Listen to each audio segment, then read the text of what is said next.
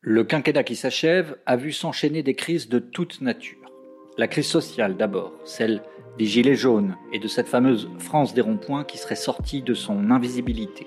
La crise écologique ensuite, qui voit succéder aux inondations les canicules et aux canicules les feux de forêt, avec à chaque fois cet appel urgent, baissons sans attendre nos émissions de gaz à effet de serre. Enfin, la crise sanitaire, naturellement, celle qui a vu les urbains quitter les métropoles et le monde du travail vivre, quand c'était possible, au rythme du distanciel. Derrière chacune de ces crises, on lit en filigrane une question majeure, structurelle, celle des territoires de France. Pour en parler, nous avons mis autour de la table Christine Lecomte, présidente de l'Ordre des architectes, et Martin Vanier, géographe, professeur à l'école d'urbanisme de Paris. Une série de trois podcasts consacrés au territoire et que nous ouvrons par cette question le rêve pavillonnaire a-t-il fait long feu? Vous écoutez la Grande Conversation 2022, un nouveau format proposé par Terra Nova dans le cadre de l'élection présidentielle à venir. Une initiative pour débattre, échanger des arguments, bref, pour réapprendre à dialoguer. Je suis Hugo Christi et j'ai le plaisir de co-animer cet épisode aux côtés de Marion Valère, urbaniste et philosophe, conseillère politique en architecture. Bienvenue dans la grande conversation 2022.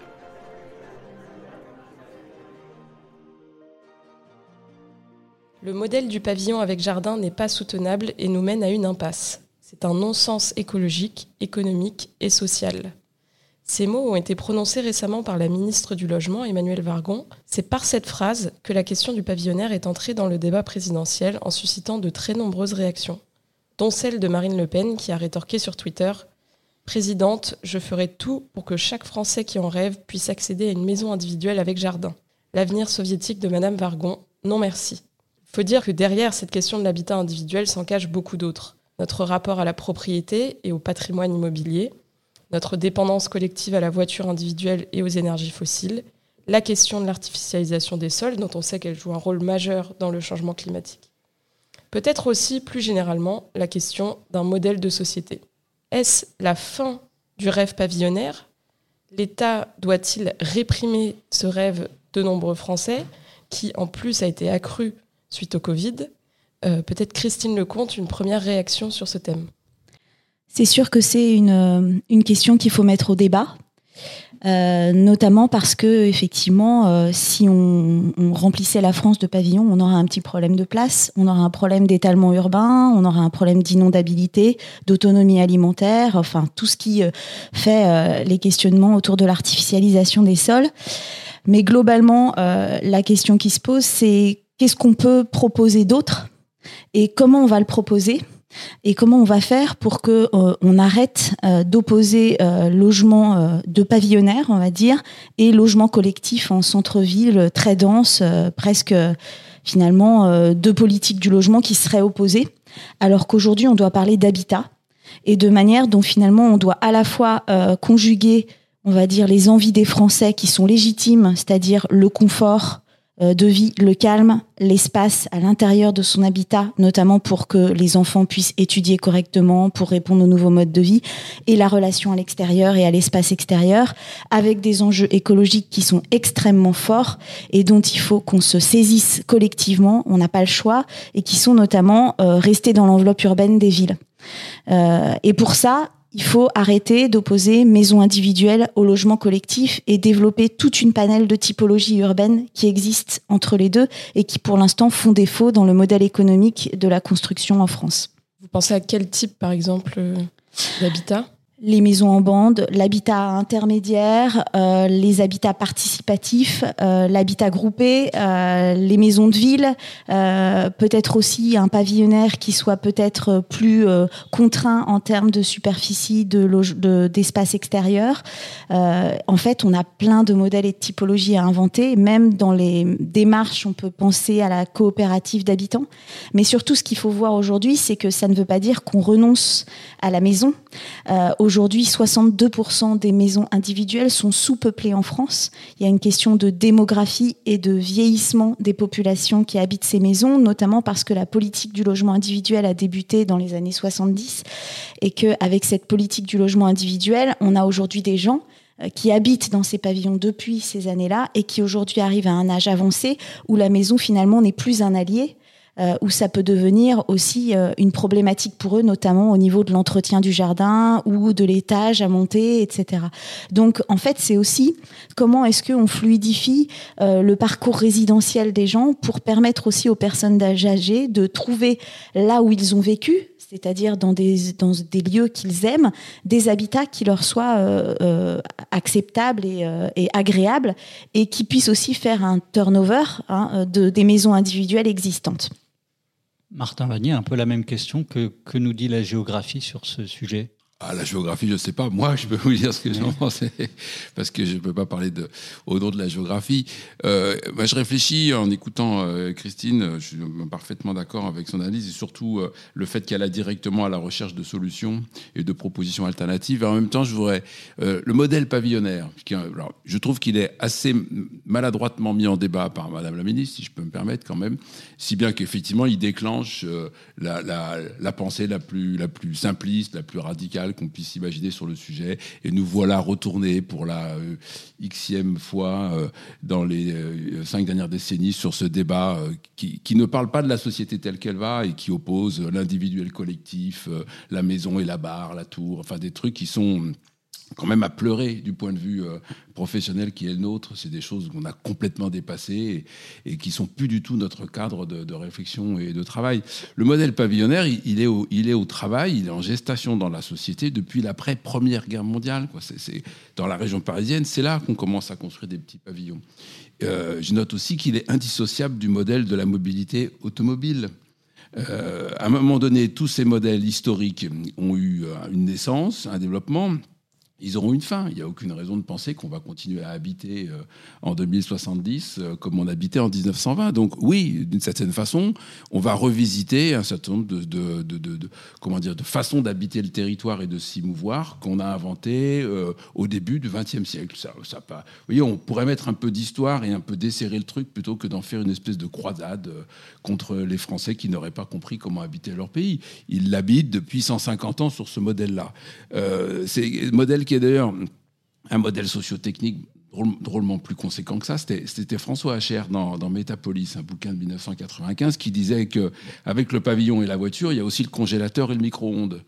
La dissociation domicile-travail, euh, domicile-service, etc., conduit à s'entourer de tout un, un, un, système sociotechnique qui permet euh, justement de recréer des conditions de confort et de vie domestique euh, qui euh, euh, traduit un, éloignement de la ville et des solutions immédiates qu'elle peut proposer dans une proximité urbaine classée, classique.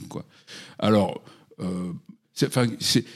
remettre en cause le modèle pavillonnaire, c'est comme si on disait à tous les Français, vous allez arrêter d'utiliser le micro-ondes et le congélateur. Bon, pourquoi pas? Oui, certes, mais enfin, réfléchissons peut-être un peu autrement à la façon dont nous aspirons aujourd'hui à être moins dans une pratique automobile euh, autosoliste, c'est-à-dire où chacun a sa voiture, etc., etc., moins dans une pratique habitante qui consiste à se soustraire des fonctionnements collectifs et des enjeux collectifs, moins dans la malbouffe qui consiste à avoir un congélateur plein de produits achetés euh, sur le marché mondial euh, qu'on peut réchauffer sans plus rapport avec la gastronomie et le fait, etc., etc. Donc on, on revisite ces choses et évidemment pour autant, on va peut-être pas invalider le principe de la voiture en tant que telle, ni le principe de la maison et, autres bêtises euh, qui, qui, en découleraient.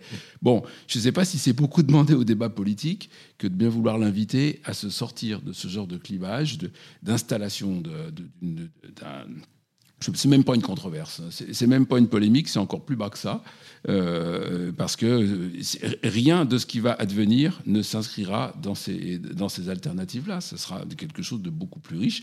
Alors Christine vient de raconter euh, les, modalités selon lesquelles ça fait beau temps qu'on propose du logement euh, individuel ou collectif, ou un mélange des deux, ou etc. C'est tout le travail de l'architecture quand même, qui heureusement ne se limite pas euh, à fabriquer euh, ce fameux pavillon euh, qui est remis en cause. Et alors, on a beaucoup entendu, euh, notamment durant la, crise des, Gilets jaunes et, dans d'autres moments politiques, aussi une analyse du périurbain, du fait que euh, dans ces zones, il y aurait moins de lieux où on peut se rencontrer, où on peut discuter, avec du coup la figure du rond-point qui a émergé. Quel regard est-ce que vous portez sur sur ce, modèle périurbain aussi comme, comme lieu où la rencontre et finalement aussi le, la discussion politique est peut-être moins facile Alors, ce qui est déjà les constats, c'est que ce périurbain, pour la plupart, il n'a pas été construit comme un urbanisme de projet, de ville, il a été construit dans l'opportunité. Donc c'est vraiment un urbanisme d'opportunité lié à, par exemple, euh, un terrain qui se libère, euh, la vente de ce terrain, euh, le découpage en lot, et puis ensuite on vient habiter là avec une voirie qui est cédée à la, à la collectivité la plupart du temps. Et on se rend compte qu'aujourd'hui, si on veut apporter des transports en commun, des services publics dans ces espaces de lotissement, de, de périurbanité, ça coûte de 5 à 7 fois plus cher que dans la zone dense. Donc 5 à 7 fois plus cher, c'est quelque chose que la puissance publique ne peut pas euh, aujourd'hui euh, avoir. Donc on est aussi obligé de revenir là-dessus. Donc comment est-ce qu'on fait euh, pour sortir finalement de cette, de cette manière de penser et peut-être de pouvoir aujourd'hui se réapproprier ces territoires? Donc c'est là où moi je pense qu'on a intérêt à se dire que déjà il faut partir de l'habitant de ceux qui sont déjà là et de se dire on va travailler avec eux sur euh, euh, notamment euh, une urbanisation plus douce, un travail qui va être de se réapproprier les parcelles, de travailler aussi sur la division parcellaire pour essayer de remettre de la mixité, trouver les moyens de réamener des services. donc en fait tout ce qui consiste à refaire une ville à partir d'un lieu qui n'en était pas parce que euh, effectivement, on avait créé un lieu qui était là pour finalement euh, amener les gens euh, dormir, et puis finalement, dès qu'il faut aller travailler, amener ses enfants à l'école, tout ça demande un accès à la voiture qui fait que oui, d'ailleurs, les enfants ne, ne, ne, jouaient plus dans les rues, d'ailleurs, parce qu'en fait, il n'y a pas de lieu de rencontre. Donc, quand avec cette densification douce, on va pouvoir repenser l'espace public, on va pouvoir repenser la vie du partage, et on va essayer de passer finalement euh, d'une politique de la maison individuelle des années 70 dont je parlais un peu tout à l'heure, qui était basée sur une individualisation de l'urbanisme, à peut-être euh, ce que moi j'aimerais bien euh, pour le 21e siècle, c'est un urbanisme du partage. C'est-à-dire qu'est-ce qu'on est aujourd'hui collectivement en capacité de partager, tant en lieu qu'en objet, la voiture, que en espace, et surtout toujours en se disant il y a quand même un commun. Et un commun, c'est euh, la qualité de l'espace public produite et accessible à tous pour justement euh, une ville qui pourrait euh, penser aux autres, quand je dis aux autres, c'est-à-dire peut-être à une autre catégorie de personnes que, en stigmatisant un petit peu, désolé, mais le mâle blanc de 50 ans. Euh, et euh, en se disant que peut-être on peut penser voilà euh, aux 40% de personnes qui ont du mal à se déplacer, aux enfants, la ville pour les enfants, hein, entre les années 50 et les années 2020, 1950 et 2020, il faut regarder le rayon d'action qu'un enfant a perdu dans la ville en termes d'autonomie. Et aujourd'hui, il faut qu'on se pose ces questions-là en repensant l'accès à, à, à, nos territoires. Martin Vanier, un peu la même question. C'est vrai que tout à l'heure, vous nous disiez que finalement le rêve pavillonnaire, c'est pas tant un projet qu'une histoire. Et c'est vrai qu'il faut composer avec, euh, en tout état de cause, ces, milliers d'hectares de, France périurbaine qui existent là aujourd'hui. Vous les, vous les sentez muter Et si oui, vers quoi? Euh, il, faut, euh, il faut faire une histoire du périurbain là aussi. Euh, pour pouvoir euh, saisir euh, les mutations en cours et la diversité des situations qui vont les réinvestir et aller dans le sens de ce que Christine a raconté, qui est une forme de revalorisation urbaine de territoires qui n'avaient pas été produits comme des territoires de projets collectifs, mais au contraire des territoires d'idéal personnel, d'idéal individuel. Il n'y a, a, pas un périurbain. De même qu'il n'y a pas une ville, y a, quand, vous, dites une ville et puis que euh, vous, prétendez parler dans la même catégorie euh, de Paris et de la charmante petite ville dont j'ai été maire adjoint il y a 30 ans, euh, Rive-sur-Fur, 5000 habitants, vous pouvez toujours dire que ce sont des villes, mais enfin, on n'est pas du tout dans les mêmes réalités. Il n'y a pas une campagne, contrairement à ce qu'on entend énormément dire sur la fameuse ruralité française qui serait une et indivisible, c'est une imposture. Et il n'y a pas un périurbain. Euh, il y a une série de situations qui ne sont pas non plus infinies, mais qui, euh, comportent chacune leur potentiel euh, et, leurs enjeux. Il y a un périurbain d'étalement métropolitain euh, qui est un peu difficile à traiter, c'est vrai, en région parisienne, euh, autour de Toulouse par exemple, ou autour des grandes métropoles, euh, et, qui, qui, donne cette image de la nappe, qu'on voit très très bien dans l'Est parisien par exemple, et où refabriquer de l'intensité est à la fois plus facile, parce qu'il y a quand même des densités démographiques pas si faibles que ça, et compliqué d'un point de vue de l'intervention foncière et de la, du dégagement euh, de, lieux communs, de lieux qui soient euh, mis, en commun. Euh, il y a un périurbain campagnard beaucoup plus faiblement occupé, qui est en fait a investi la trame rurale des hameaux, des écarts, etc. Ben, ma foi, qui a des qualités, enfin, qui a un potentiel de qualité tout à fait conséquent et auquel il ne faut pas venir appliquer des, modèles d'urbanisme qui n'ont jamais été les siens. Et puis, il y a dans le périurbain beaucoup de petites villes et de bourgs et de lieux centraux du village, y compris du village, qui ont des capacités de fabriquer ces espaces publics qui ont été un peu euh, négligés euh, sur les, décennies, euh, qui sont pas. Et puis, j'ajouterai encore une autre catégorie qui est le périurbain touristique. Toute cette littoralisation ou dans les zones de massif, cette attraction résidentielle. Et là, le problème, c'est plutôt la question de la résidence secondaire, les volets fermés, les 50% du parc qui sont dédiés à une occupation saisonnière. Et c'est pas le périurbain qui est en cause, c'est beaucoup d'autres euh, sujets. Donc euh, euh, voilà, par contre, c'est le géographe qui parle, c'est vrai, dans le sens où c'est en apportant une lecture plus nuancée et finalement plus contextuelle, quoi, plus spécifique au lieu et plus concrète du sujet qu'on arrive à le, transformer en, objet de politique. Mais à écouter Christine, moi, je, me, rappelle ce que j'appelais moi les potentiels de la ville au large. Dans la ville dense, les potentiels de faire en commun, on les voit très bien. Il, suffit de descendre dans la rue et de comprendre qu'il se passe quelque chose là qui dépasse ce que chacun d'entre nous euh, on y met et nos intérêts propres. Et c'est d'ailleurs pour ça que bon, euh, on peut apprécier la ville, quoi. Fondamentalement, il y, a, un élan. Euh, et, ça, on le trouve pas dans le périurbain comme ça, parce que le périurbain n'est pas un espace structuré par des rues, ça c'est sûr, par des routes sans doute, mais pas par des rues. Pour moi, il y a des potentiels dans le périurbain, et notamment il y a un potentiel de nature tout à fait essentiel. Le périurbain, se construit sur euh, cette euh, euh, capacité de donner à chacun un accès qui est d'ailleurs très très discutable, mais enfin quand même un spectacle, une sorte d'immersion dans un espace dit de nature, et d'ailleurs les qualités en sont très discutables. Vous êtes dans une zone de grande culture agricole, euh, bah, la nature n'est pas si... Euh, en tout cas, c'est là qu'est le potentiel, il y en a un majeur. Il y a un deuxième potentiel un peu paradoxal, c'est que c'est un espace de mobilité individuelle. Et le, grand sujet, c'est comment, quand on est dans un espace où on ne mettra jamais de transport en commun, économiquement, ce n'est pas, pas pensable, et où la question de l'accès est absolument fondamental, parce que tout est loin, évidemment, tout est distendu, c'est le périurbain, donc euh, le moindre déplacement, c'est 500 mètres, 1 km, 5 km, etc. Comment on remutualise des, modalités de mobilité qui sont individuelles? Et comment on recrée un usage collectif, je rejoins le partage de, Christine sur ce sujet, comment on recrée un usage collectif d'une flotte de moyens de transport personnels qui, qui a été fabriquée comme telle et qui est la solution pour recréer de, l'intérêt et de la capacité commune. Donc, on peut réinventer la société à partir du périurbain. C'est plutôt que d'en faire un problème désespérant de cette ville moche, comme disait Télérama il y a, il y a dix ans, euh, où la société française se serait embourbée, déliée, euh, euh, séparée des enjeux collectifs. Alors tiens, c'est un lieu de réinvention. J'ai donné deux exemples sur la nature et la mobilité. Christine Lecomte?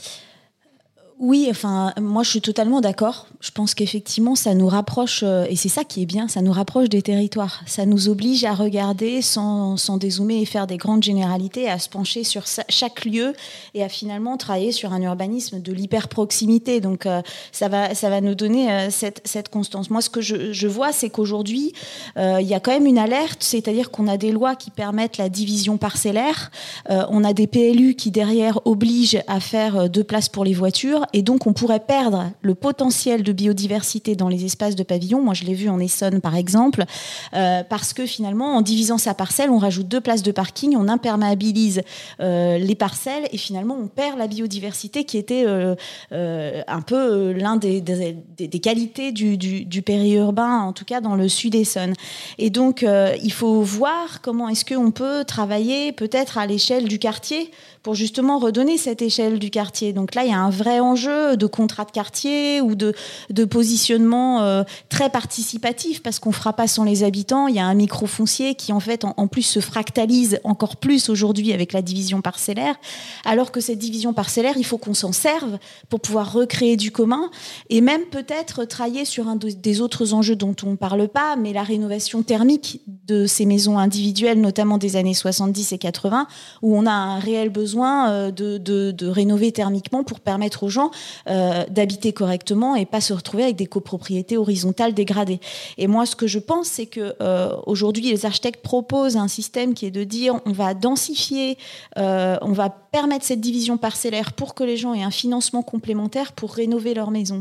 Mais ça, dans l'idée de quelque chose qui soit collectif et qui repermette du commun.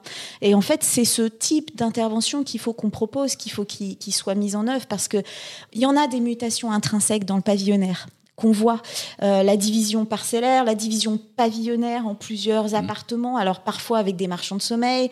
Euh, on voit aussi, par exemple, des personnes âgées qui, qui travaillent sur prêter son jardin.com, où vous prêtez votre jardin à quelqu'un qui est dans un appartement et qui vient. En fait, il y en a plein des tiny houses. Des... Donc, en fait, si on regarde déjà comment les habitants font évoluer leur habitat, parfois même un salon de coiffure dans un pavillon, on va se rendre compte qu'il y a une manne, un potentiel pour pouvoir les, embarquer dans un projet collectif. Et moi, je, pense que dans ce pavillonnaire, euh, euh, là où je fais une généralité, il faudrait pas que j'en fasse, mais je pense que, euh, et là peut-être que je parle peut-être de celui des métropoles, il y a ce potentiel à prendre en compte pour pouvoir justement travailler à une évolution progressive de ces quartiers et qui est indispensable. Merci pour votre écoute. Cet épisode a été réalisé par Demain Matin et fait partie de la Grande Conversation 2022, une initiative lancée par Terra Nova pour réapprendre à se parler et aller au fond des grands sujets de la campagne présidentielle. Rendez-vous sur les réseaux sociaux, sur toutes les plateformes de streaming ou directement sur tenova.fr pour retrouver l'intégralité des notes, des articles, des podcasts, des vidéos qui font la grande conversation 2022.